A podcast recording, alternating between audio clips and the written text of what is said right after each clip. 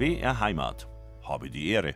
Mit Bettina Arne, ich grüße Sie ganz herzlich. Wir stellen heute eine Einrichtung vor, die wahrscheinlich viele von uns gar nicht bei uns in Bayern vermuten würden. Oder hätten Sie gewusst, dass es bei uns einen Gnadenhof für Bären gibt? Das ist ein ehemaliges Bundeswehrgelände bei Bad Füssing und dort leben eben Bären, die aus schwierigen Verhältnissen, ja, ich sag mal, gerettet worden sind. Aus Privatzoos kommen sie, oft in Osteuropa oder aus einem Zirkus. Und wie es gelingen kann, diesen geschundenen Tieren ein neues Zuhause zu geben, darüber werden wir heute reden.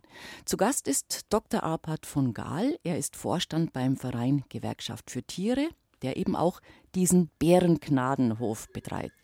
Ich sage schon einmal guten Morgen, Herr Dr. von Gahl, sind Sie schon da? Guten Morgen, Frau Arne. Ja, wir haben schon gesagt, unser Thema heute eine Institution, die vielleicht viele auch in Bayern, zumindest wenn sie nicht in der Region um Bad Füssing leben, gar nicht so kennen, nämlich dass es einen Gnadenhof speziell für Bären gibt. Wann ist denn der gegründet worden? Wie kam das zustande? Erzählen Sie uns ein bisschen über die Geschichte.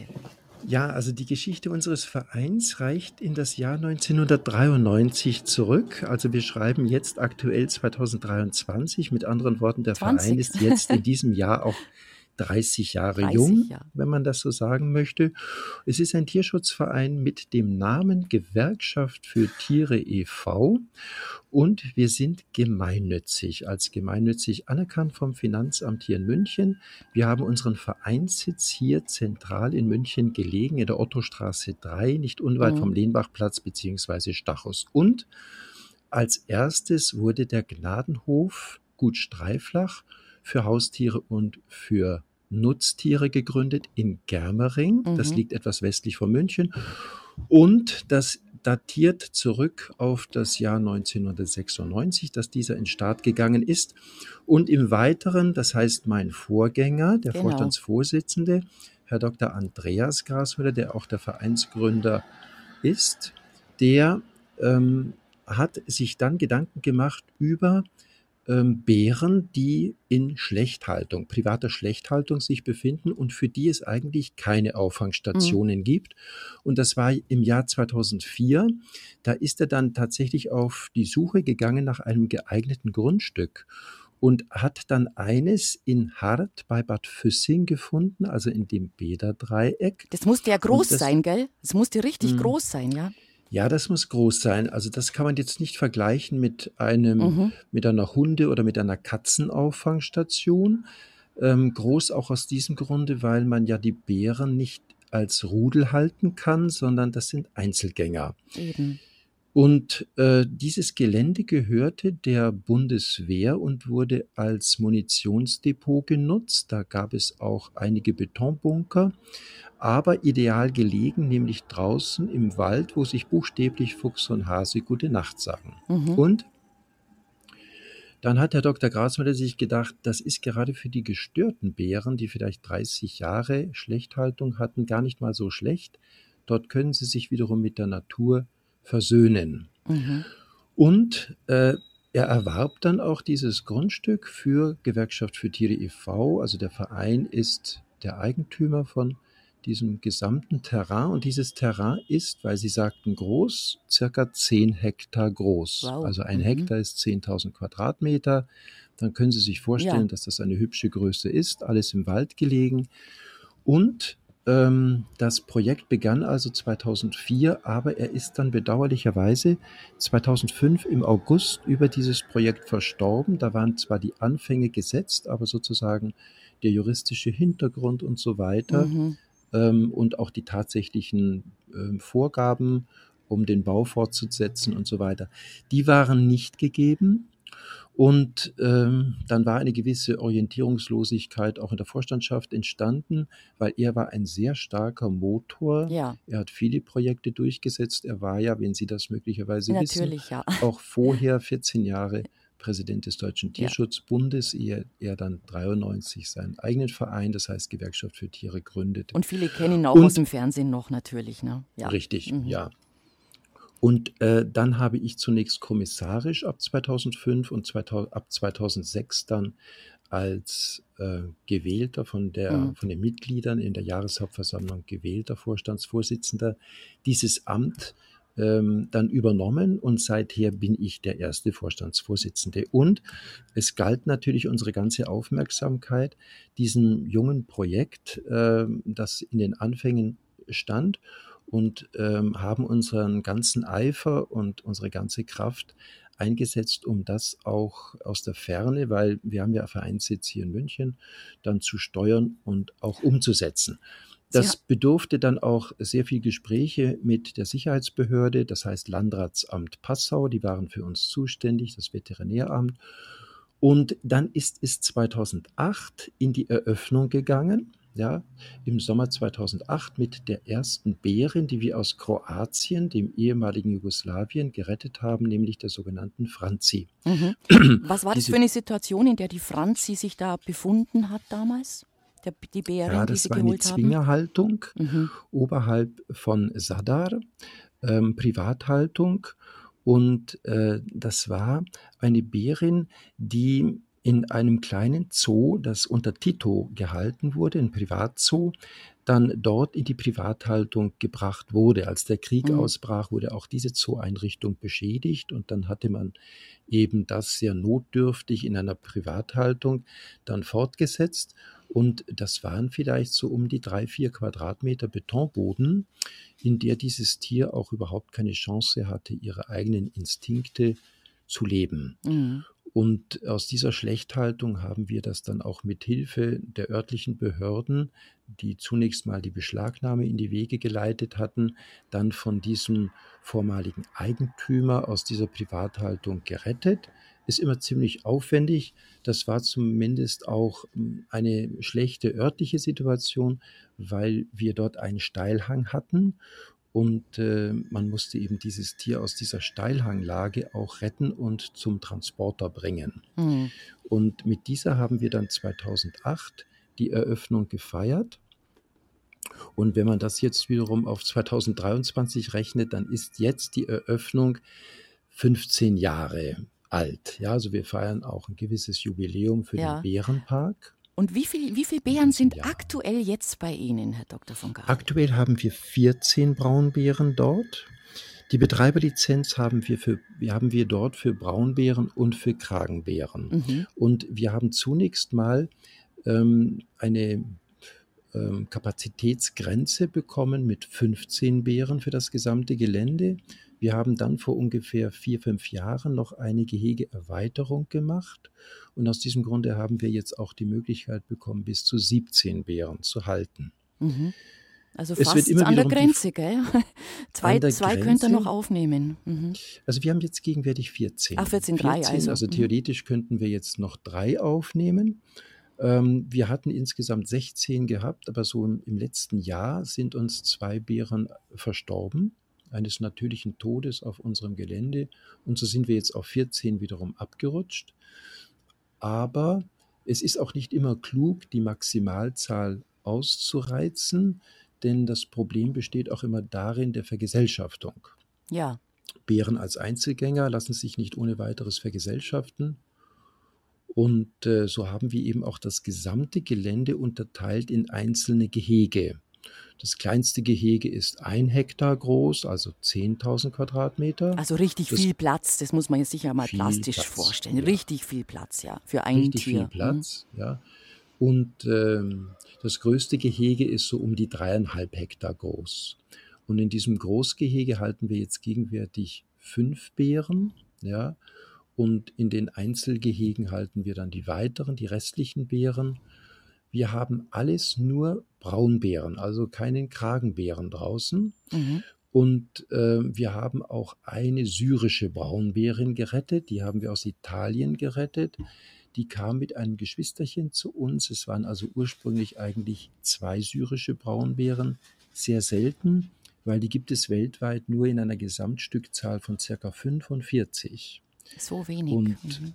sie zeichnen sich dadurch aus, dass sie ein helles, sandbeiges Fell haben. Ja, also die Braunbären, die gehen, sind grundsätzlich braun, beziehungsweise gehen auch manchmal direkt ins tiefbraune, beziehungsweise dunkelbraune, schwarze hinein. Mhm. Ja. Wie viele Menschen sind da, die die Tiere mit betreuen? Die müssen ja Futter bekommen etc. Wer kümmert sich darum? Ja, also wir arbeiten grundsätzlich draußen mit drei Tierpflegern ähm, draußen und die müssen auch draußen auf dem Gelände selber Wohnsitz nehmen. Dort haben wir eben Pflegerhäuser eingerichtet, mhm. die unterschiedlich in der Größe sind. Und äh, das ist eines der Sicherheitsauflagen, die wir haben, dass wir eben 24 Stunden am Tag hindurch müssen wir auch Pfleger anwesend haben. Wenn das was wäre, dass ein Mensch vor Ort ist, der reagieren könnte. Aber es ist ja nichts bis jetzt. Es läuft Richtig, ja wunderbar. Ja. Bislang ist nie ein Vorfall ja. gewesen. Wir haben also diverse sogenannte Alarmschleifen. Mhm. Das sind also Stromleitungen, mit denen die Einzelgehege dann auch abgesichert sind und zwar mehrfach, nicht nur einfach. Und da wird alles gemeldet. Selbst wenn eine Schnecke sich verlaufen sollte auf diese Stromleitung, wird Alarm geschlagen. Das läuft alles zusammen im vorderen Bürohaus, dort wo auch die Pfleger wohnen, das geht dann auch gleichzeitig mit Alarmschaltung auf die Telefone. Also sie werden richtig wachgerüttelt, wenn das mal um zwei, drei Uhr sein sollte. Und dann müssen sie auch hinaus und müssen das mhm. Gelände entsprechend mhm. kontrollieren. Wobei man auch in der Alarmanlage genau erkennen kann, in welchem Gehege es Alarm gegeben hat. Aber wie müssen wir uns das vorstellen? Ist dieses ganze große Gelände, ist das, diese zehn Hektar, ist das eingezäunt oder eine Mauer drumherum? Ja, also es ist ringsherum ein Stabgitterzaun angebracht worden, also sehr, sehr solide. Und ähm, wir haben dann, wenn man dann ins Gehege selber hineingeht, nochmals einen 5 Meter Sicherheitsstreifen. In diesem 5 Meter Sicherheitsstreifen können die Tierpfleger rundherum um das gesamte Gelände laufen und von dort eben in einem Sicherheitsstreifen ohne Gefahr jederzeit genau kontrollieren, was in welchem Gehege los ist. Und dann nach diesem 5 Meter Sicherheitsstreifen kommt nochmals ein Stabgitterzaun. Dieser Stabgitterzaun ist verankert, aufgestellt auf einem Betonrand. Dieser Betonrand, der reicht 80 Zentimeter bis 1 Meter tief ins Erdreich hinein und umfasst sozusagen das gesamte Gelände ringsherum. Das sind ja so ungefähr anderthalb bis zwei Kilometer. Und das ist sozusagen der eine Untergrabschutz, den wir haben. Darüber hinaus haben wir, wenn Sie dann nochmal einen Schritt weiter ins Innengehege gehen, haben wir dann sogenannte Untergrabmatten gelegt in circa ein Meter Tiefe. Das sind ähm, Stahlmatten, die ungefähr zweieinhalb Meter breit sind. Und das wurde mhm. sozusagen in diesem zweieinhalb Meter breiten Streifen wie eine Art Teppich auch ringsherum gelegt. Ja. Also das heißt, ein Bär hat durchaus die Angewohnheit, deswegen äh, untergraben, dass er da einfach mal in die Erde reinbuddelt, wenn er wohin will und sich sagt, da schau, da schau ich mal, wie es da weitergeht. Und das musste ja, man unterbinden richtig. sozusagen, ja? Richtig. Also selbst wenn er jetzt diese, aber das ist eine bärentypische ja. Verhaltensweise, mhm. dass er buddelt. Er buddelt sich ja auch dann für den Winter ein Nest. Das kommt ja auch vor. Und aus diesem Grunde gibt es diesen zweieinhalb Meter mhm. Schutz, der sozusagen unterirdisch dann verlegt wurde. Augenblick, ich schalte jetzt nur mein Mobiltelefon aus. Dankeschön, ja. Dadurch gestört werden. Augenblick. Ein vielbeschäftigter Mann, der sich nicht nur um die Bären kümmert. Er hat ja als Rechtsanwalt auch noch was anderes zu tun. Herr Dr. von Gaal. So, so Sie sind wieder bei uns. Alles gut. Nein, nein, ich habe gerade erklärt, ich habe gesagt, Sie sind ein vielbeschäftigter Mann. Sie kümmern sich zwar um die Bären, aber schon auch um ihre Mandanten. Ja, also der ja. Untergrabschutz für die Bären, der war wichtig. Darf ich da jetzt gerade mal nachhaken, weil wir jetzt sehr viel über diese ganzen Sicherheitsvorkehrungen gesprochen haben. Ja. Und ich glaube, für die Menschen in der Region, die also da leben, ist es natürlich wichtig zu wissen, dass sie nicht morgens äh, mit der Tasse Kaffee in den Garten gehen und gucke da, da steht auf einmal der Bär vor ihnen. Aber das ja. Projekt in der Region, als Sie damals wirklich angefangen haben, ähm, ja. war das, gab es da Befürchtungen? War das, war das umstritten? Also wie, wie waren die Reaktionen von den Menschen damals? Haben die, haben die euch willkommen geheißen oder haben die gesagt, oh Gott, was machen die jetzt da direkt bei uns vor der Haustür? Wie war das? Ja, also Ihre Frage kommt zurecht. Es war natürlich deutliche Skepsis, Mhm. äh, Zurückhaltung bis Anfeindung zu spüren, ja, vor allen Dingen bei den umliegenden Dörfern, die dort sind. Ähm, das war natürlich auch eine gewisse, ähm, ja, es bestand Gesprächsbedarf. Wir haben dann immer wiederum Veranstaltungen auch in Begleitung mit dem Landratsamt geführt und haben eben die Bevölkerung auch dazu eingeladen, haben unser Sicherheitskonzept auch vorgestellt und vor allen Dingen auch erklärt, wenn solange eben auch Bären hier sich aufhalten, die primär aus der Gefangenschaft bei uns aufgenommen werden, dann haben die nicht unbedingt diese Ja. Ausbruchstendenz. Ja? Mhm. Und das ist dann bei der Bevölkerung durchaus dann auch akzeptiert worden. Eine gewisse Beruhigung ist entstanden. Aber jetzt hat sich das tatsächlich auch in eine ähm, sehr große Akzeptanz Ja. umgewandelt. Nicht nur Akzeptanz, sondern man freut sich auch, dass es den Bärenpark gibt. Ja, und ich glaube, es ist ja auch eine Bereicherung. Also es wird ja auch äh, bestimmt viele Menschen geben, die, wenn sie zum Beispiel die Region besuchen oder wenn sie da Urlaub machen, Bad Füssing ne, ist ja auch ein, ein, ein, ein Bad, das Gäste hat, äh, dass man sagt, du, Mhm. da schaust du mal hin, das ist toll.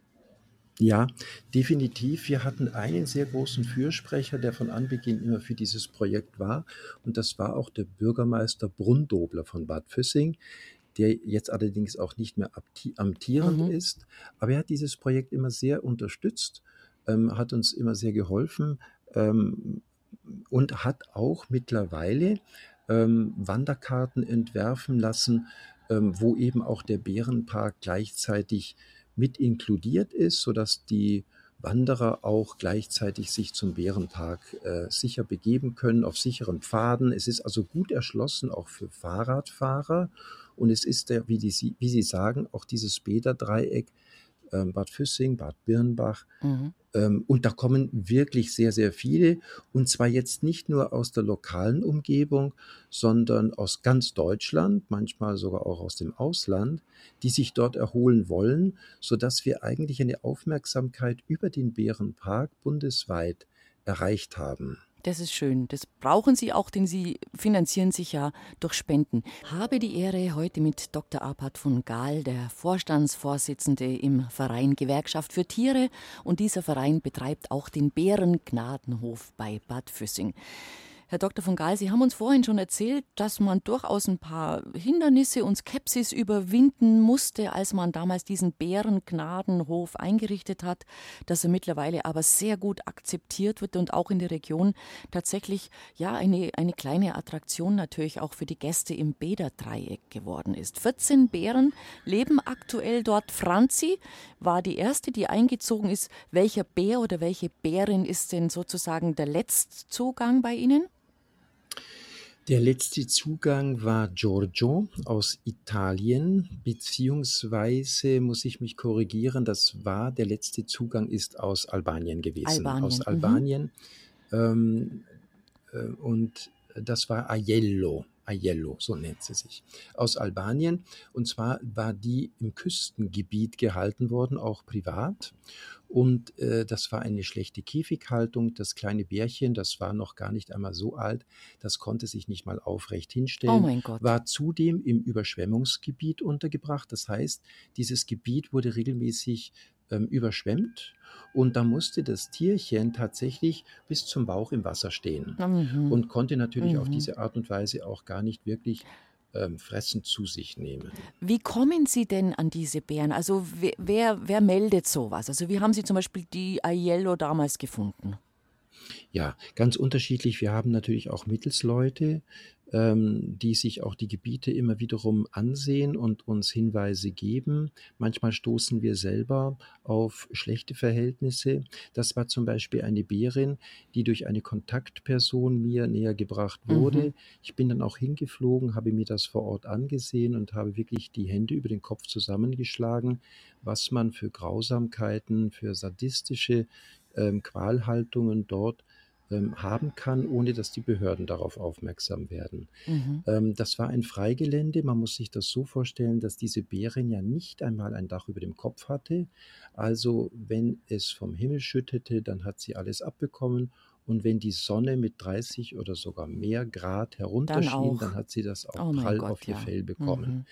Also das waren Situationen, die Mhm. sicherlich so überhaupt nicht bärengerecht sind. Mhm. Und da habe ich auch tatsächlich sehr, sehr kämpfen müssen, weil der Privatmann auch nicht den Bär aufgeben wollte. Also da musste ich auch sehr über die Behörden arbeiten und schlussendlich nicht einmal das Votum, ähm, das heißt die Entscheidung der Behörde hat ausgereicht, sondern wir mussten mit 15 Polizisten anrücken, Oh, aha. um die Bären zu retten. Ich, ich wollte dich gerade nachfassen. Ich stelle mir das nicht sehr leicht vor, immer die, die Tiere aus so einer Umgebung rauszuholen. Vielleicht gibt es schon den einen oder anderen, der sagt, ja komm Mensch, gut, das nehmt's, nehmt's mit. Ich habe ja eh keine Verwendung oder ich weiß ja nicht, was ich mit dem Tier machen soll. Aber es gibt eben sicher auch Situationen, ähm, wo sie wirklich, wie Sie es gerade geschildert haben, ja, also mit Polizeiaufgebot, mit Behördenbeschlüssen, mit allem möglichen Engagement anrücken müssen, um die Tiere überhaupt befreien zu können. Richtig, das war also ein sehr, sehr hartnäckiger Fall. Ich würde sogar sagen, eines der hartnäckigsten Fälle. Ähm, der Betreffende hatte dort eben eine Gastronomie Aha. gehalten Und er wollte das gern für die Gäste. zur Ja. Attraktion und hatte Oh gleichzeitig auch mhm. noch sowas wie ein Pferdegestüt mit Mhm. dabei und hatte das eben auch als Reitevent angeboten und daneben hatte er eben auch noch diese Bärenhaltung, ja.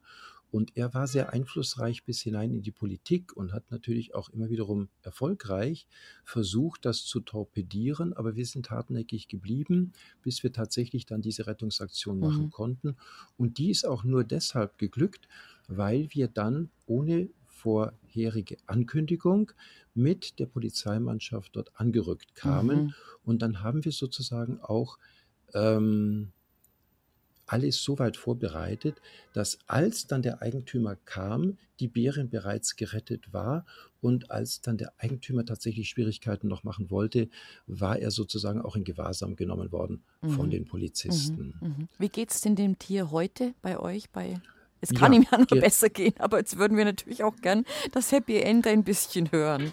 Ja, das ist richtig. Also die Bärin selber, die wir da gerettet haben, Aiello, äh, die war ein halbes Skelett. Wir haben also ein unglaublich abgemagertes Tier bekommen. Wir hatten sogar das, man muss das auch so machen, das muss, muss veterinärmedizinisch dann auch noch vor Abreise untersucht werden, ob es überhaupt transportfähig ist. Und das war sehr, sehr grenzwertig. Also wir hätten beinahe dann auch nicht die Transporterlaubnis bekommen für dieses Tier, weil es in einem so bedenklich, gesundheitlich bedenklichen Zustand gewesen ist. Mhm. Es ist aber dann doch geglückt und dann ist die weite Reise gemacht worden, alles über Land.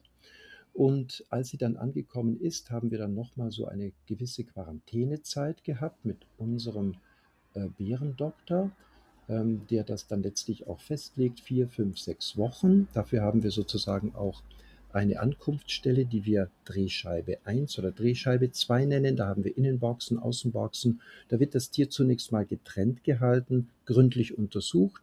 Und dann haben wir natürlich auch damit begonnen, das Tier wiederum ähm, in die Gänge zu bekommen, auch futtermäßig, dass wir das Tier wiederum ähm, auf Vordermann bekommen. Und das ist uns geglückt. Also wenn Sie jetzt Aiello sehen, dann möchten Sie nicht meinen, das Ja. ist die Aiello von damals. Mhm. Sie erkennen zum Beispiel auch den Gesundheitszustand eines Bären sehr gut am Fell. Ja, wenn das Ob Fell schön aussieht, oder? ist. Und glänzt, Richtig. gell? Ja. Ja. Mhm. Und daran können Sie erkennen, ob das Tier tatsächlich auch ähm, artgerechte Nahrung erhält. Mhm. Und ähm, da haben wir jetzt wirklich ein Schmuckstück bekommen in Aiello.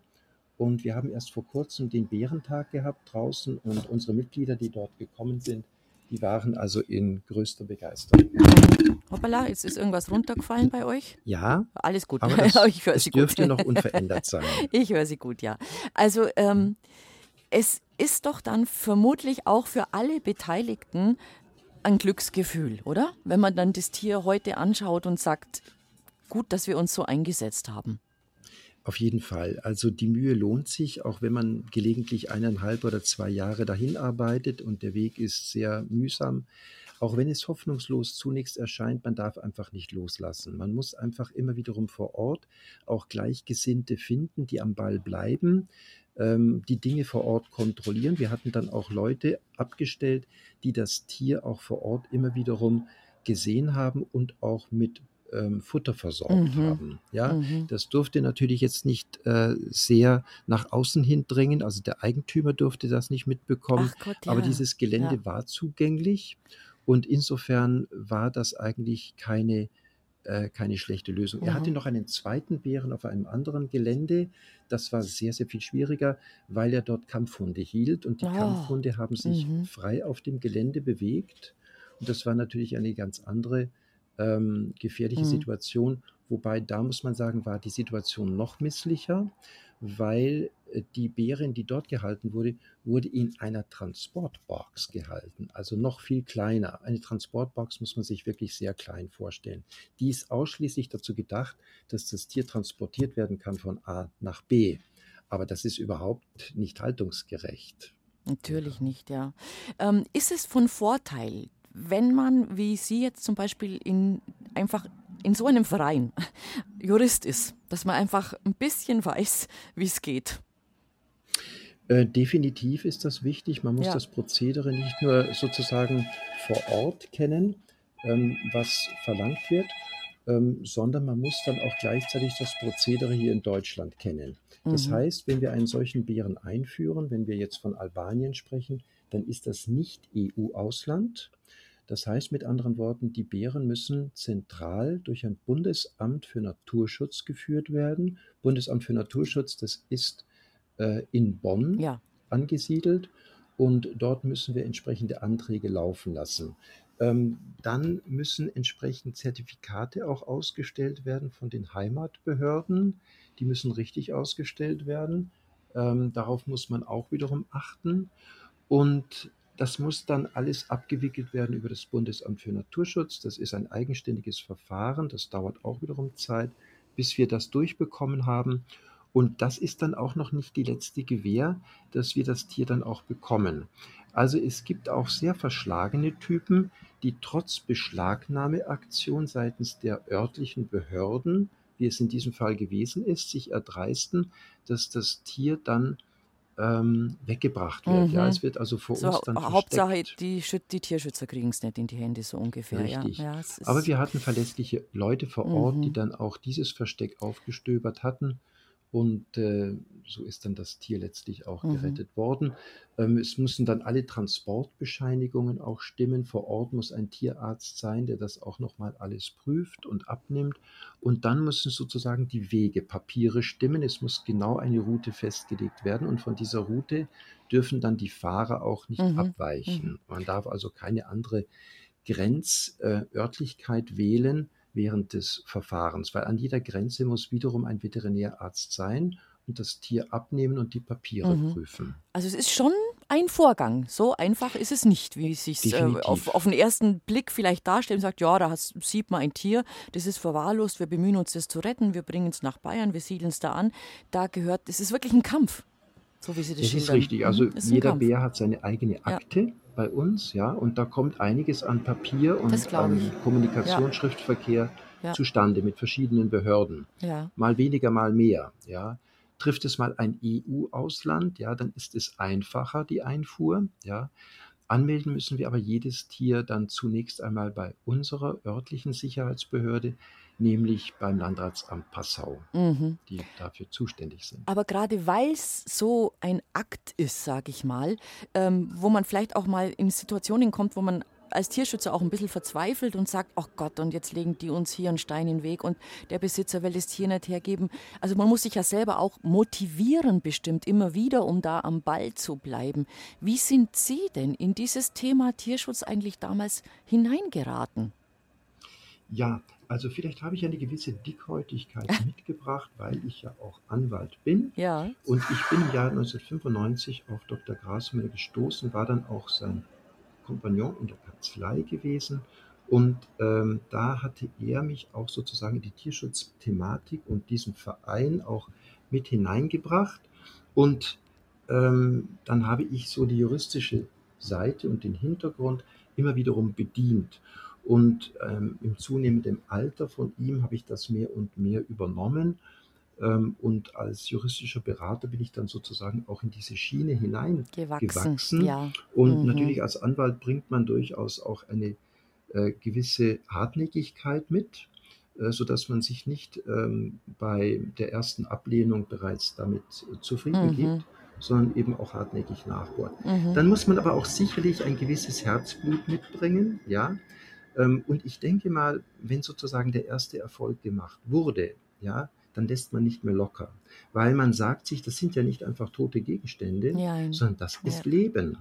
Und wenn man sieht, was man da eigentlich an Leben rettet, ja, Mhm. auch wenn die Bären jetzt vielleicht 30 Jahre Gefangenschaft hinter sich haben und sie vielleicht nur noch ein paar Jahre zu leben haben, aber es lohnt sich auf jeden Fall zu sagen, und diese paar Jahre, die sie Mhm. dann tatsächlich in bärengerechter Haltung und Umständen dann leben dürfen, das bringt auch wiederum eine gewisse Versöhnung für den Bären selbst und es bringt einem selber auch unglaublich viel Freude. Das Und das ich, ja. versöhnt einen dann auch mit dieser doch manchmal sehr lästigen und Mhm. äh, langwierigen Arbeit, die man Mhm. gemacht, die man hatte, um einen solchen Bären zu retten. Was ist eine bärengerechte Haltung? Gehen wir doch da noch mal ein bisschen genauer drauf ein. Also, was bietet ihr sozusagen auf eurem Gnadenhof? Ihr habt natürlich mal den Platz. Der Platz ist wichtig.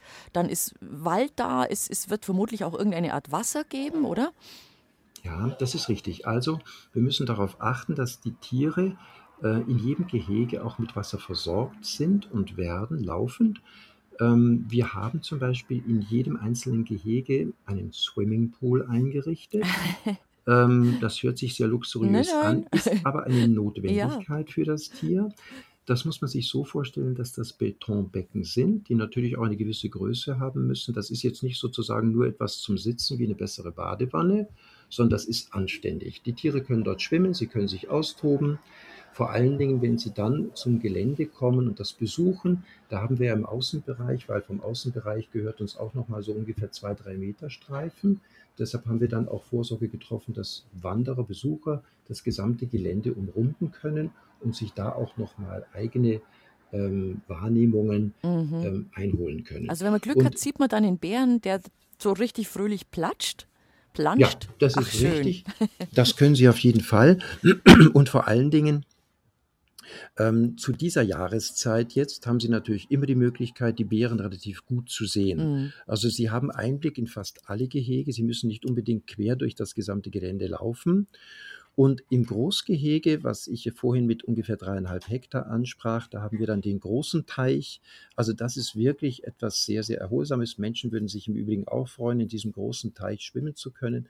Da gibt es auch so etwas wie ein Gefälle, wo Felsen angebracht sind und wo es dann von oben einen kleinen Wasserfall gibt. Das nehmen Mm, die Bären mhm. unglaublich gerne an. Und davor im Außenbereich gibt es dann die sogenannte Besuchertribüne. Also da versammeln sich dann auch relativ viele Besucher und können von oben sehr schön Einblick nehmen ins Großgehege, natürlich auch in dieses Planschbecken, aber im Großformat zu verstehen. Die sind allesamt ausbetoniert. Ja, also bärengerecht gemacht, weil wir hatten das zunächst mal mit Folien versucht, Ah, ähm, aber die Bären mit ihren Krallen, Mit sie tauchen Tatzen, auch gell? Ja. gelegentlich, mhm. kommen dann in diese Folie Mhm. hinein. Die sind unglaublich geruchsintensiv, die Beeren, also äh, sie arbeiten sehr stark über ihren Geruchssinn. Dann bemerken sie, da gibt es eine ganz besondere Geruchsbildung von den Folien und dann baggern sie, dann buddeln sie und dann ziehen sie an der Folie und schon ist Mhm. leider wiederum ein Leck passiert. Und das ist dann Ja. eine unglückliche Situation gewesen. Dann haben wir das alles ähm, erneuern lassen und haben das alles ausbetoniert. Mhm. Seitdem haben wir keine Schwierigkeiten mehr und die Bären können also wirklich in vollen Zügen dort ihrem Schwimmvergnügen nachgehen. Und ganz besonders, wenn jetzt die große Hitze ausbricht, dann sind unsere Tierpfleger so aufmerksam, machen Eisbomben, Melonen Ach, und dergleichen und werfen die dann auch in die Schwimmbecken. Oh, da gibt es dann sozusagen Kopfsprung hinein für die Bären und dann gibt es das große Schwimmvergnügen. Aber, dass es nicht zum großen Streit kommt, gibt es natürlich mehrere Melonen, damit für jeden Bären auch eine Melone vorhanden ist. Und damit das Schwimmvergnügen komplett ist, haben bei uns die Tierpfleger draußen auch ein Floß aus, aus Holz gebaut. Und da begeben sich dann manchmal sowas wie eine Art Luftmatratze zum Sonnen, begeben sich ein oder zwei Bären darauf. Wenn der eine Bär das zulässt, dass auch noch ein Kollege draufkommt. und dann schwimmen sie und paddeln sie dann mit dem Floß herum und sonnen sich bei dieser Gelegenheit. Wird lassen, also sehr liegen gerne auf der angenommen. faulen Bärenhaut und, und lassen sich die Sonne auf den Pelz brennen, wie man so schön sagt. Das ist ja alles Richtig. sprichwörtlich, ja. Schön. Richtig, also eine Mhm. bessere Bärenhaltung könnte man sich eigentlich gar nicht Mhm. vorstellen. Wir bieten also das volle Programm für ein schönes, gutes Bärenleben Es sei draußen. jedem Einzelnen, der da zu euch kommt oder da leben darf, muss man ja sagen, von Herzen gegönnt. Was kriegen die zum Fressen? Zum Fressen ganz unterschiedlich, also in Absprache mit dem Bärendoktor, den wir haben, der spricht immer die Empfehlungen aus, jahreszeitliches, also was man gerade auch findet. Wenn man jetzt zum Beispiel an Erdbeeren denkt, dann gibt es bei uns draußen auch Erdbeeren. Wir kaufen also Saisonware ein, alles frisch, nicht irgendwie abgestanden oder halb verschimmelt. Wir haben dafür auch Kühlcontainer, das wird dort gelagert. Hm. Aber Gemüse ist genauso auf dem Speiseplan. Salatköpfe nehmen Sie an. Ich hatte vorhin auch Kürbisse zum Beispiel genannt, beziehungsweise Melonen, Melonen, genannt. ja. Ja. Melonen kommen gut an, Kürbisse kommen gut an. Also auch wirklich Gesundes. Und dann auch Fisch. Fisch haben Sie sehr gerne. Und dann haben wir mittlerweile, hat sich das auch so ein gewisses Netz herausgebildet unter der Landbevölkerung, der umliegenden. Die sind sehr nett und hilfsbereit. Ein Jäger zum Beispiel versorgt uns auch gelegentlich mit Rehresten, die vielleicht Mhm. übrig geblieben sind, weil ein Reh bei der Straße, beim Straßenverkehr verletzt wurde. Oder beziehungsweise ein anderer gibt uns dann abgestandenes, liegen gebliebenes Brot. Muss natürlich von unseren Tierpflegern alles vorher geprüft werden, denn wir dürfen und wollen auch gar nicht erst verschimmelte Ware unseren Tieren geben. Es wird nur die gute Ware dann eingelagert bei uns im Kühlcontainer und dann wird das tagtäglich auch verfüttert. Was ist mit Honig? Honig natürlich auch, ja. Ähm, Honig ist äh, ein Leckerbissen für Schon, die ja. Tiere und mit Honig wird so manches dann auch versüßt. Ähm, vor allen Dingen dann, wenn es zum Beispiel zur Medikation Ja. kommt. Die Medikation nimmt nicht jeder Bär gerne Nein. an, muss sie aber nehmen. Ja. Aber wenn sie sozusagen dann versüßt wird mit Honig, dann sprechen die Bären ganz gerne und gut darauf an und nehmen das auch zu sich. Mhm. Sie haben ja vorhin schon erzählt, also wenn ein Bär kommt, dann ist er erstmal für sich alleine. Denn der muss ja erstmal erstmal in Quarantäne sein, ein bisschen Eingewöhnungsphase und überhaupt. Aber es kommt schon auch vor, dass die sich befreunden, oder? Mit jemandem, mit einer Bärin oder einem Bären. Das kommt vor. Ja, also man, es ist vollkommen richtig. Zunächst mal sind sie alleine, weil man auch ausprobieren muss, wie reagiert das Tier überhaupt auf, ein Gehege. Nimmt es mal das Gehege an. Wir waren auch der Vermutung ganz anfänglich, wenn man sozusagen die Schleuse, das Gitter von einer Innenbox oder Außenbox öffnet, dass das Tier dann automatisch sofort rausrennt in die freie Landschaft. Wir haben dort Waldungen, wir haben dort Wiese, wir haben Swimmingpool. Eigentlich ist das eine Attraktion und man möchte meinen, die Mhm. Tiere nehmen das spontan an und warten nur darauf, rausgelassen zu werden. Das ist aber völlig verkehrt. Wir machen den Schieber auf und das Tier bewegt sich nicht raus. Im Gegenteil, es kehrt wiederum um und möchte in seiner sicheren Box bleiben. Warum? Ja, die haben so Weil es schlechte Erfahrungen gemacht, natürlich, gell? nichts ja. anderes kennt. Mhm. Ja. Dann müssen wir das Tier zunächst mal herauslocken. Das machen wir dann auch über süße Teilchen. Das heißt also auch mit Honig zum Beispiel legen wir eine Spur und dann kommt das erste Erleben für das Tier, mal Gras unter seinen Pfoten zu spüren. Ist also auch für uns ein großes Erlebnis, dann so etwas zu beobachten. Und wenn Sie jetzt die Frage stellen nach der Vergesellschaftung, das versuchen wir eben so auszuprobieren, dass wir sehen, wie reagiert eigentlich das Tier auf den Kollegen oder die Kollegin im Nachbargehege. Ja, gibt es da schon Aggressionen oder gibt es da so freundschaftliches Beschnüffeln? Ja, Mhm. und je nachdem, dafür haben unsere Tierpfleger draußen auch wirklich einen guten Blick entwickelt, kann man versuchen, dann die Tiere auch zu vergesellschaften mit dem einen oder mit dem anderen Tier. Wir haben dafür ein recht kompliziertes Untertunnelungssystem, das auch wiederum über Schieber funktioniert. Ah, Und aha. über Zurufe und auch Leckerli kann man dann die Tiere durchaus von einem Gehege ins andere Gehege bringen. Und so klappt dann auch eine Vergesellschaftung. Aber man muss immer aufpassen, dass das nicht irgendwie in Mord und Totschlag Ja. ausartet. Sowas hatten wir auch nicht, aber wir hatten schon Szenen, wo dann unsere Tierpfleger mit dem Feuerwehrschlauch dazwischen gehen Oh, mussten okay, und da haben sich Tiere dann zwei gerauft. Mhm. auseinanderspritzen Mhm, mussten. mhm. Ja. Werden die eigentlich sterilisiert? Also äh, Nachwuchs ist kein Thema. Ja, das ist richtig. Also wir sind keine Zuchtanstalt, ja. Ähm, das dürfen wir auch nicht sein. Ja. Das ist auch nicht Sinn und Zweck dieses Geländes, sondern es ist einfach, dient nur der Aufnahme von geschundenen Bären, die eine schlechte Vergangenheit haben, um denen sozusagen wiederum eine Rückführung in naturgemäße, bärengerechte Umgebung zu Hm. ermöglichen. Das ist natürlich jetzt ein Argument, was Sie bestimmt kennen und öfter hören, dass Leute kommen und sagen, ja, das ist ja jetzt toll, die haben es ja hier wirklich paradiesisch bei euch, denen fehlt es an gar nichts, aber trotzdem, es ist ein sehr großes, aber trotzdem quasi eingezäuntes Gelände. Warum habt ihr denn die Bären nicht gleich in die Freiheit entlassen? Und dann glaube ich zu wissen, was sie denen antworten. Ja, das lässt sich ganz einfach beantworten. Diese Bären, die hier aus der Gefangenschaft kommen, sind nicht überlebensfähig Ja. in der freien Natur. Sie gehen verloren und sie können also sozusagen nicht mehr wiederum ähm, ein artgerechtes Bärenleben in Freiheit ohne Hilfe von Menschen führen. Der Mensch in der Gefangenschaft hat eigentlich ähm, das ihnen verunmöglicht. Ja, die Bären sind dazu nicht mehr imstande, die sind also bis zum Lebensende auf die Mitwirkung und Hilfe von Menschen angewiesen. Mhm. Die würden draußen umkommen in der freien ist Wildbahn. richtig. Mhm. Ja, Deswegen. und aus diesem Grunde ist es auch verständlich, wenn die Bären zunächst mal gar nicht so diesen Ausbruchsgedanken haben, wenn sie bei uns ankommen, sondern zunächst mal ähm, Schutz suchen. Ja? Wie ich zum Beispiel beschrieben hatte, Ja. eine angekommene Bärin, die ist nicht darauf aus, sofort, wenn, wenn der Schieber offen ist, aus ähm, ihrer Box auszubrechen und ins Großgehege zu laufen, sondern sie zieht sich zurück und wartet ab in Sicherheit. Ja. Mhm. Wir hatten zum Beispiel das Phänomen, dass wir auch einen Großsturm, Unwetter und so weiter haben. Das kommt ja immer wieder vor da draußen. Was die Bären machen, ist, dass sie sich dann in ihre Höhlen zurückziehen oder Mhm. beziehungsweise in einen solchen Tunnel zurückziehen oder sogar in eine Box zurückziehen. Mhm. Das ist also auch ein typisches Verhalten unserer Bären draußen. Mhm. Sie gehen nicht an den Außenzaun und wollen unbedingt ausbrechen. Mhm.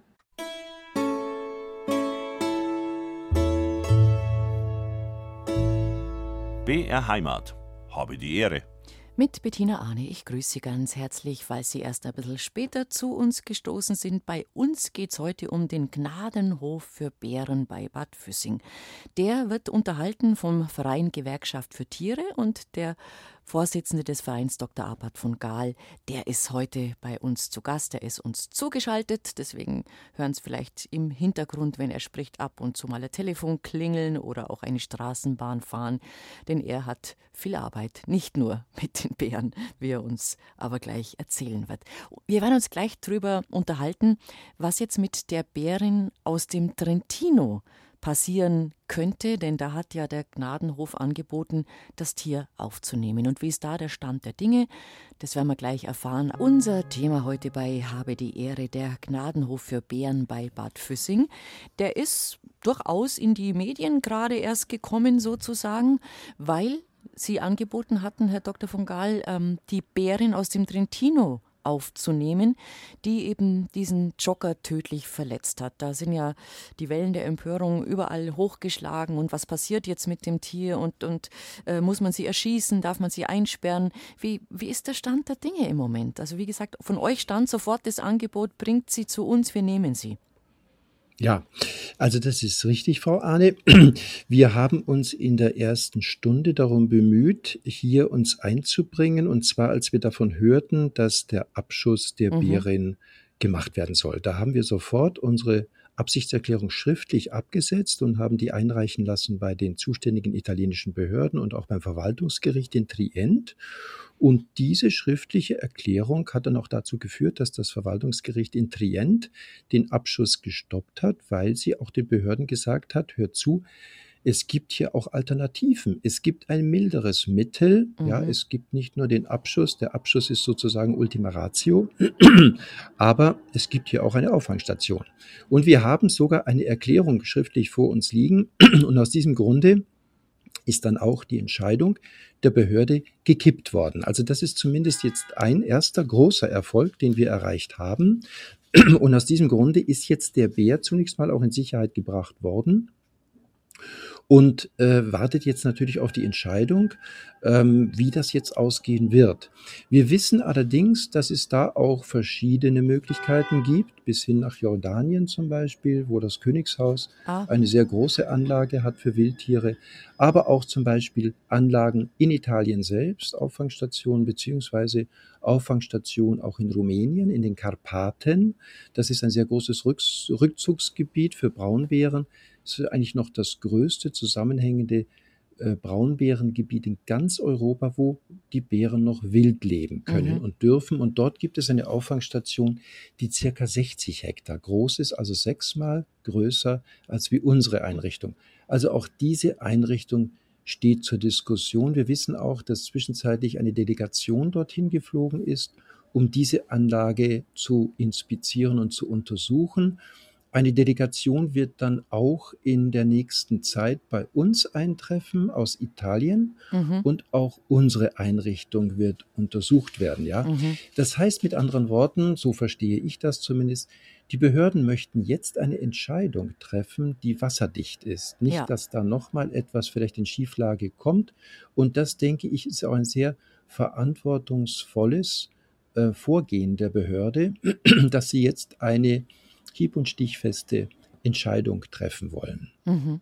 Nun ist es ja wir so. Wir haben im Übrigen pardon, auch eine, wenn ich das noch ergänzen ja, darf, wir haben eine offizielle Anfrage bekommen und die ist erst ungefähr so etwas wie eine Woche, zehn Tage alt ah. von den italienischen Behörden, die über das Bundesamt für Naturschutz, was ich vorhin erwähnt hatte, BFN, in Bonn gelaufen ist. Und das BFN hat uns dann wiederum kontaktiert und also insofern haben wir bereits alle Fragen beantwortet. Mhm. Wir sind also in die engere Auswahl einbezogen worden. Das Aber wer jetzt den natürlich. Zuschlag, ja sehr, aber wer jetzt den Zuschlag in Anführungszeichen bekommt, also ob die Bärin dann zu euch kommt, wirklich ähm, in, den, in, in den äh, Bärengnadenhof oder nach Jordanien oder in die Karpaten, das entscheiden dann eben die Behörden in Italien vor Ort.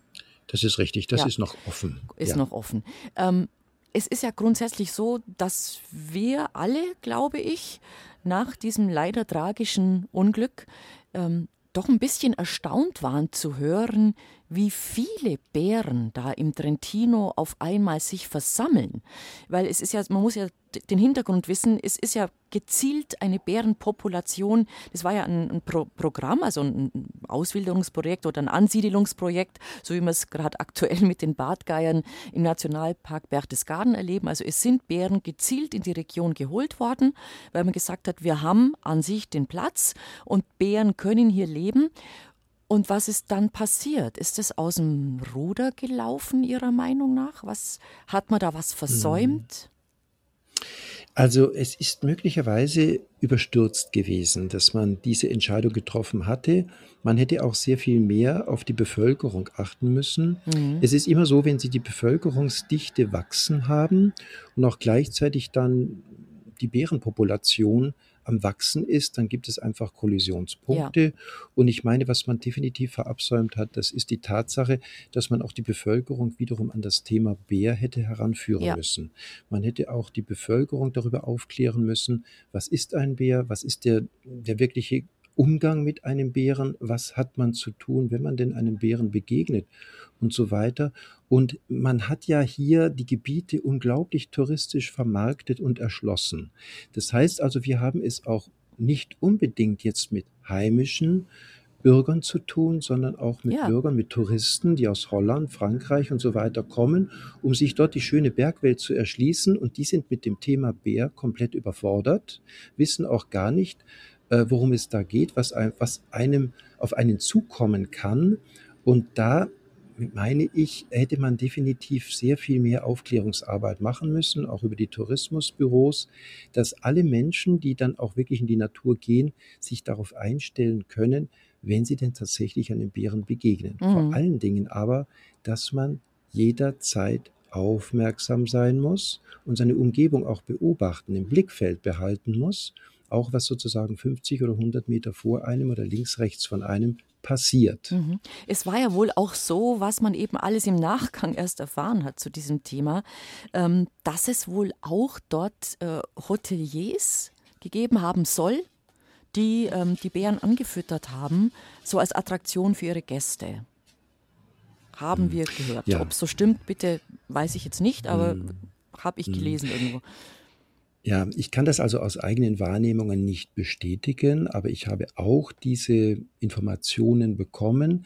Wenn sie denn zutreffend sein sollen, dann ist das absolut töricht. Ja. Das ist zum Beispiel auch ein ganz wichtiger Punkt, den auch äh, die Behörden in Italien ähm, definitiv hätten auch kundgeben müssen im Vorfeld, wenn sie jetzt Bären dort ansiedeln wollen, dass so etwas definitiv unterbunden werden muss. Mhm. Das ist ein völlig falsches Verhalten, weil der Bär dadurch auch äh, natürlich angezogen wird in die besiedelten Gebiete und äh, dass es dann eben auch zu Problemen, Problemsituationen kommt, liegt auf der Hand. Ja. Also wenn Sie in Nationalparks in den USA unterwegs sind und irgendwie Schwarzbären oder Grizzlybären antreffen könnten, dann wird von den Rangers, wenn sie hineinfahren in solche Gelände, Gebiete, wird auch gesagt, also alles, was Lebensmittel ist, ja. das muss sicher verwahrt werden, damit keine Geruchsbildung ist. Das muss, wenn, dann auch auf dem Baum aufgehängt werden, wenn sie denn kampieren und so weiter.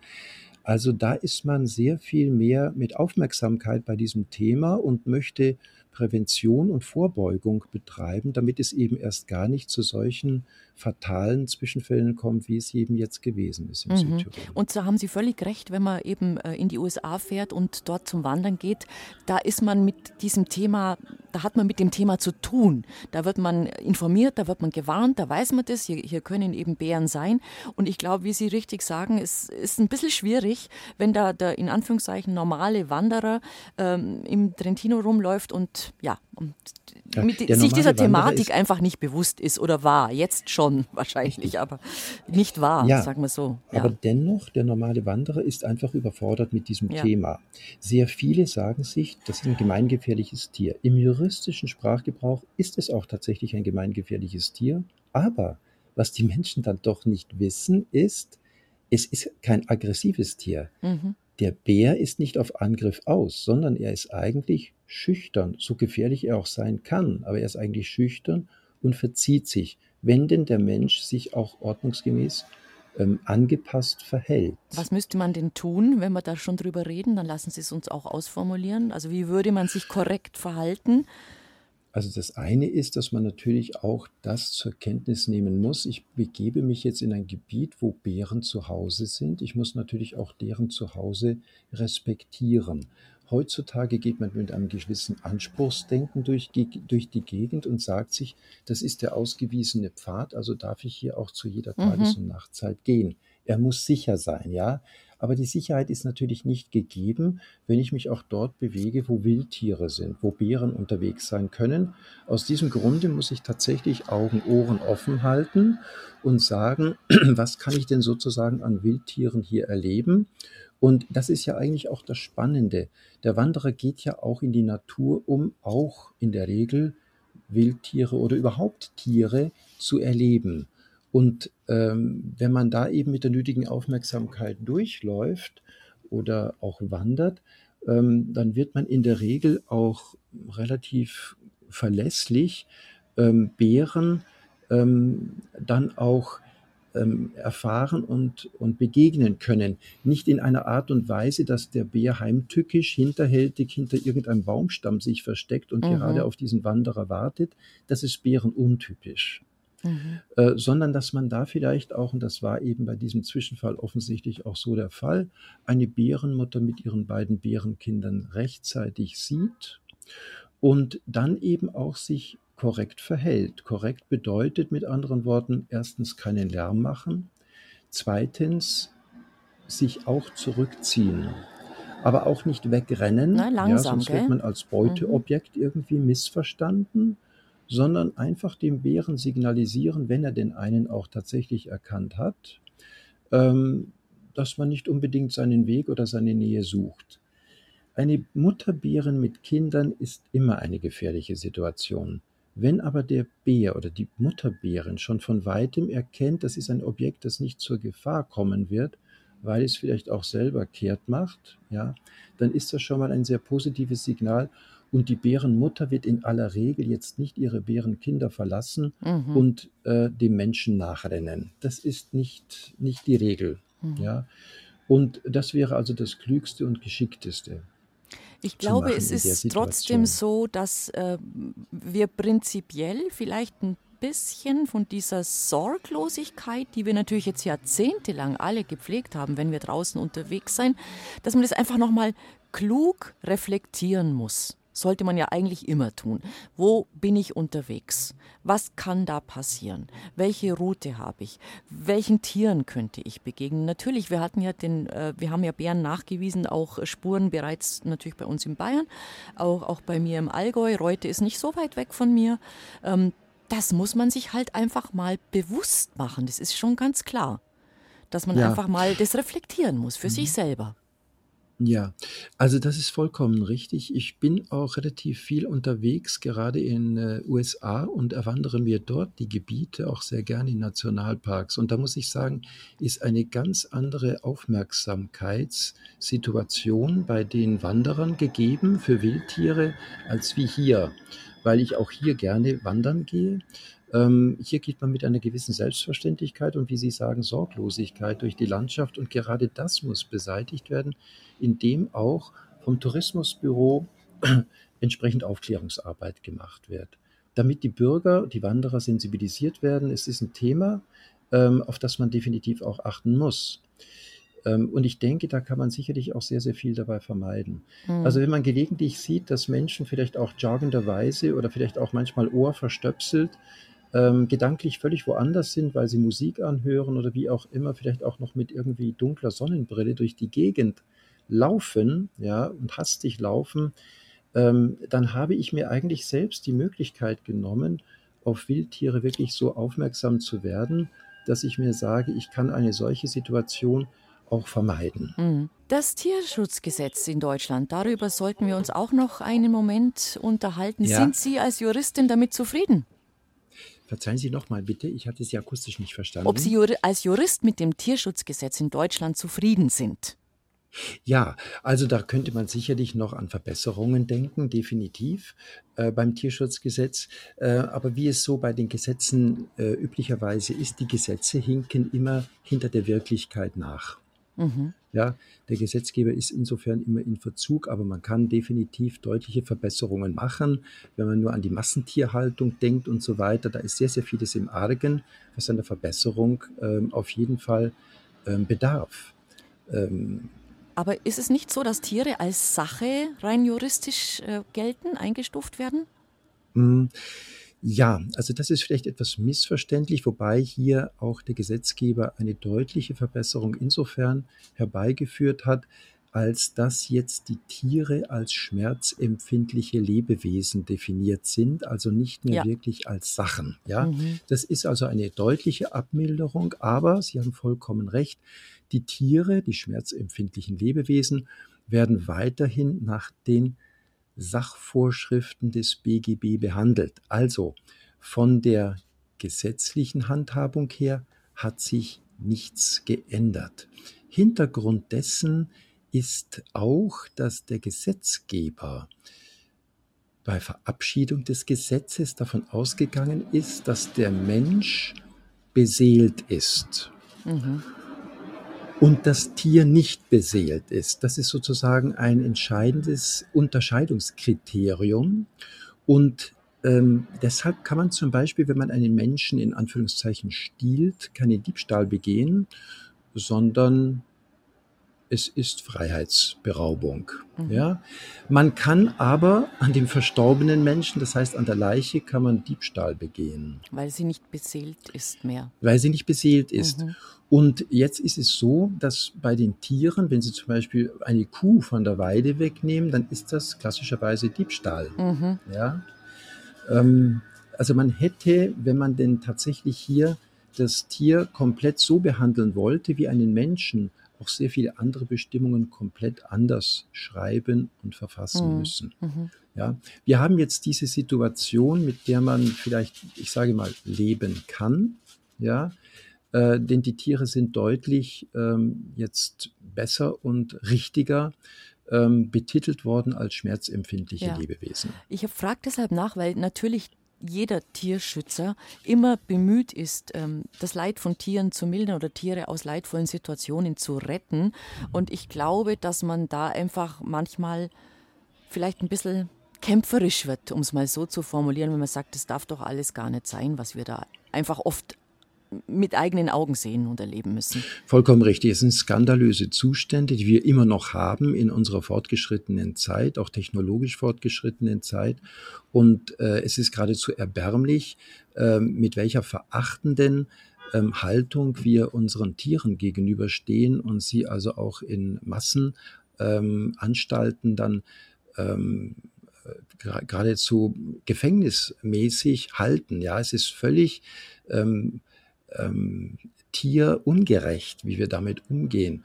Und das in unserer modernen Zeit, wo wir eigentlich auch längst in dem Bereich Tierschutzgesetze benötigen, ähm, die hier ganz, ganz andere Werte den Tieren zuschreiben. Mhm. Sie haben ja noch einen anderen Gnadenhof, den wir schon auch mal kurz erwähnen wollen. Also es gibt den für Bären. Das ist heute unser Hauptthema sozusagen. Aber Sie haben natürlich noch die Keimzelle, wenn ich das mal so nennen darf, nämlich den bei Germering. Das war ja so der erste, den Ihr Verein damals gegründet hat. Was sind da für ja. Tiere untergebracht? Also wir haben da von Groß- bis Kleintiere. Die Betreiberlizenz haben wir dort für Nutztiere und für Haustiere. Also das geht quer bunt durch die gesamte Tierlandschaft. Wir haben Terrarientiere dort. Wir haben Gefieder dort. Wir haben Großtiere dort, Kühe, wir haben Pferde, wir haben Esel, wir haben Kleintiere, auch Mäuse, ähm, alles Mögliche. Wir haben dort gut 500 Stück. Ähm, und wir unterliegen dort dem Veterinäramt der Sicherheitsbehörde von Fürstenfeldbruck, mhm. die uns auch sehr gut kennen und uns auch schätzen, weil wenn Sie irgendwelche Schwierigkeiten haben mit Privathaltung von Tieren, dann wenden Sie sich auch gerne an uns und fragen nach Lösungen beziehungsweise auch konkret, ob wir ein Tier aufnehmen können. Sie können nicht alle aufnehmen, schon aus, aus, aus Platzgründen vermute ich. Was versucht man dann? Versucht man zu vermitteln, andere Plätze, andere äh, neue Zuhause zu finden? Ja, das ist richtig. Also bei uns ist sozusagen die Katzenstation und die Hundestation immer wirklich am Limit. Ja, mhm. das sind auch so die meisten Anfragen, die bei uns kommen, von privater Seite auch sehr viel wenn zum Beispiel Menschen verstorben sind und die Katzen bleiben übrig oder die Hunde bleiben übrig oder man kommt überhaupt nicht mehr zurecht mit einem Haustier, weil man unter Allergie leidet und dergleichen. Ähm, also da gibt es ganz verschiedenste Fälle und da springen wir dann gerne ein und nehmen dann die Tiere bei uns auf. Was wir sozusagen dort aufnehmen, ist äh, vor, vornehmlich die ausgegrenzten Tiere, die sozusagen am Rande der Gesellschaft vegetieren müssen. Wir haben also nicht die gesunden und die fitten Tiere, sondern mhm. wir haben tatsächlich äh, die geschundenen, die schwachen, die alten Tiere, die sozusagen auf drei Beinen daherkommen. Mhm. Ähm, wir haben insofern auch so etwas wie eine Palliativ- und Hospizstation. Wir machen um kein Tier einen Bogen. Kein Tier muss bei uns Eintrittsgelder bezahlen. Wir sind für jedes Tier zuständig, auch wenn es in den letzten Atemzügen liegt. Das ist natürlich jetzt auch ein Kriterium, das deutlich ins Geld geht, weil gerade die nicht gesunden ja, und die fitten ja, Tiere. Die brauchen Betreuung, ähm, Medizin, Medikamente, Tierarzt. Da, da, da wird es teuer, ja. Mhm. Ja, das wird teuer, aber mhm. wir haben das jetzt äh, als unsere Berufung auch ausgesucht und das machen wir also auch äh, von Herzen ähm, mit unserem Herzblut. Ähm, und äh, deshalb muss ich sagen, hat sich das auch in gewisser Weise schon herumgesprochen, denn wir bekommen nicht selten auch Tiere einfach in Kartons zum Beispiel vor unsere Einfahrts, vor unser Einfahrtstor gestellt mhm. mit der Bitte um Aufnahme. Ja, das sind offensichtlich überforderte Halter, die dann ihre Tiere einfach so bei uns abgeben. Das war mal ein Schwan, das waren ein mal Schlangen, ja, ein Schwan, ja. Das waren aber auch schon Schlangen, ja, also mhm. gefährliche Schlangen. Ähm, ja, das hätte auch durchaus ein übles Ende nehmen können. Mhm. Oder uns wurden auch mal Schafe über den Zaun geworfen. Also es ist abenteuerlich, was Menschen mhm. alles so machen. Äh, in der Nacht wurden uns auch Schafe über den Zaun geworfen. Die hatten sich dann ja. auch die Läufe gebrochen. Die mussten wir dann auch erstmal zum Tierarzt nee. bringen. Also, also wir haben die unterschiedlichsten Vorkommnisse. Ja. Andererseits müssen wir sagen, wir freuen uns um jedes Tier, das sozusagen den Weg, auf welche Art und Weise auch immer, zu uns gefunden hat und dann bei uns in gute Obhut und Betreuung gebracht ist. Sprechen wir mal übers Geld. Ihr finanziert euch über Spenden. Nun äh, ist es so, dass ja, bei, bei vielen Menschen die vielleicht sagen, ich, ich, ich würde gern und, und ich bin auch tierlieb, aber es sitzt nicht mehr ganz so locker, der Geldbeutel, wie früher. Merkt ihr das? Dass die Spendenbereitschaft. Ja, das ist vollkommen schon, richtig. Oder? Die Spendenbereitschaft ja. ist vor Corona deutlich höher gewesen. Mit Corona sind die Menschen deutlich ins Überlegen gekommen. Und nach Corona, muss man sagen, ist auch äh, diese Spendenfreudigkeit nicht mehr gegeben wie vor Corona. Allerdings ist doch auch ein Umdenken passiert, insofern als dass manche sich sagen, meine eigene Altersversorgung, die möchte ich mir doch sichern. Ich möchte hier nicht sozusagen ähm, eine Schwierigkeit in meinem Alter dadurch äh, bringen, dass ich jetzt hier eine größere Spende mache, dann gehen die Leute oft dazu über und machen ein Testament und setzen uns zum Beispiel als ah. Vermächtnisnehmer mhm. über einen gewissen Geldbetrag ein. Mhm. Ich muss auch sagen, bei uns die Mitglieder ähm, zahlen einen Jahresbeitrag von 20 Euro. Wer natürlich darüber etwas zahlen möchte, ist willkommen gerne. natürlich. Mhm. Ist willkommen, muss aber nicht sein. Wir wollen ja auch sozusagen die Tierschutzbotschaft so weit wie möglich transportieren in die Bevölkerung. Deshalb wollen wir auch ganz bewusst nicht teuer sein mit unseren Mitgliedsbeiträgen. Mhm. Wir sind aber natürlich auf Spenden äh, nicht nur angewiesen, sondern wir freuen uns auch sehr darüber, ähm, das, das ist zwingend notwendig, damit wir sozusagen auch diesen teuren Apparat, den wir haben mit über 500 Tieren, dass wir den auch finanzieren können. Mhm. Und das ähm, findet man ganz einfach mal auf eurer Homepage, um das einfach mal zu erwähnen. Wenn jemand sagt, das klingt gut, ich interessiere mich dafür, vielleicht könnte ich da wirklich Mitglied werden, der findet alle Infos auf eurer Homepage, gell? Ja, das ist richtig. Auch Spendenkonto zum Beispiel. Entsprechend können auch Spenden abgesetzt werden von der Steuer. Also mit anderen Worten wirkt sich das auch wiederum positiv aus. Aber wer sozusagen gar kein Risiko eingehen möchte, der kann auch sagen, ja, dann verfüge ich entsprechend etwas Testamentarisches. Das Testament müsste dann natürlich nur formwirksam sein, ja, und mhm. inhaltlich widerspruchsfrei nach Möglichkeit, damit es dann auch tatsächlich so umgesetzt werden kann, wie es denn der Testierende oder die Testierende auch gerne haben mhm. möchte. Mhm. Ja. Wenn man jetzt auf eurer Homepage zum Beispiel speziell den Bärenhof sich anschaut, also was mir ganz gut gefallen hat, ist, dass jeder der 14 Bären oder Bärinnen, die bei euch leben, ist da wirklich abgebildet mit Namen und dann steht immer auch die kleine Geschichte dabei. Also woher kommt dieses Tier, was hat es erlebt und wie lange lebt es bei euch? Also man kann sich da wirklich einen sehr schönen Überblick verschaffen über das, äh, was da dahinter steckt. Schon allein, wenn man da ein bisschen nachliest und auf der Seite stöbert. Das habt ihr recht gut gelöst. Ja, Das ist richtig. Das, damit kann man sich auch gleichzeitig wiederum identifizieren mit einem bestimmten Tier, das Schicksal dieses Tieres, ja, das einen vielleicht besonders berührt oder auch zu Herzen geht. Ähm, und dann kann man auch sagen, gut, ich werde konkret auch Patin oder Pate von diesem Tier, von diesem Bären, den ich mir da ausgesucht habe, der dieses konkrete Schicksal hinter sich hat, ja. Und da kann man natürlich dann auch ganz freiwillig sagen, ich unterstütze konkret dieses Tier mhm. mit 50 Euro, 100 Euro oder was auch immer, gerade monatlich, quartalsmäßig oder jährlich. Das ist ja auch nichts Verpflichtendes, ja, wenn man das einmal eingeht, das kann man jederzeit auch wiederum kündigen. Ähm, das ist ja alles freiwillig. Aber ähm, damit verbunden ist natürlich dann auch sozusagen eine Patenpost. Ja, also regelmäßig bekommen dann auch ja. diese Paten Nachricht von ihrem Patenkind, dem Bären. Ja, und das eignet sich aber auch zum Beispiel sehr nett als Geschenk. Man kann auch sagen, gut, ja. meiner Tochter oder meinem Enkelkind möchte ich sowas zum Geburtstag schenken, zu Weihnachten schenken. Manchmal ist es ja so, dass man sagt, ja, die Kinder oder die Enkelkinder haben ja schon mehr oder weniger alles. Ja, aber so etwas haben sie noch nicht. Nee, das ist eine wirklich also, hübsche Idee. Das finde ich auch. Ja, du bist also Patin, Patin von dem oder dem Bären. Das ist doch toll. Ja, Patin von einer Katze, von einem Hund kann man sehr leicht werden, aber mhm. Patin von einem Braunbären, das ist mhm. etwas Besonderes. Absolut. Das kann man nicht so ohne weiteres finden. Ja. Und dann bekommt man auch Bärenpost, ja.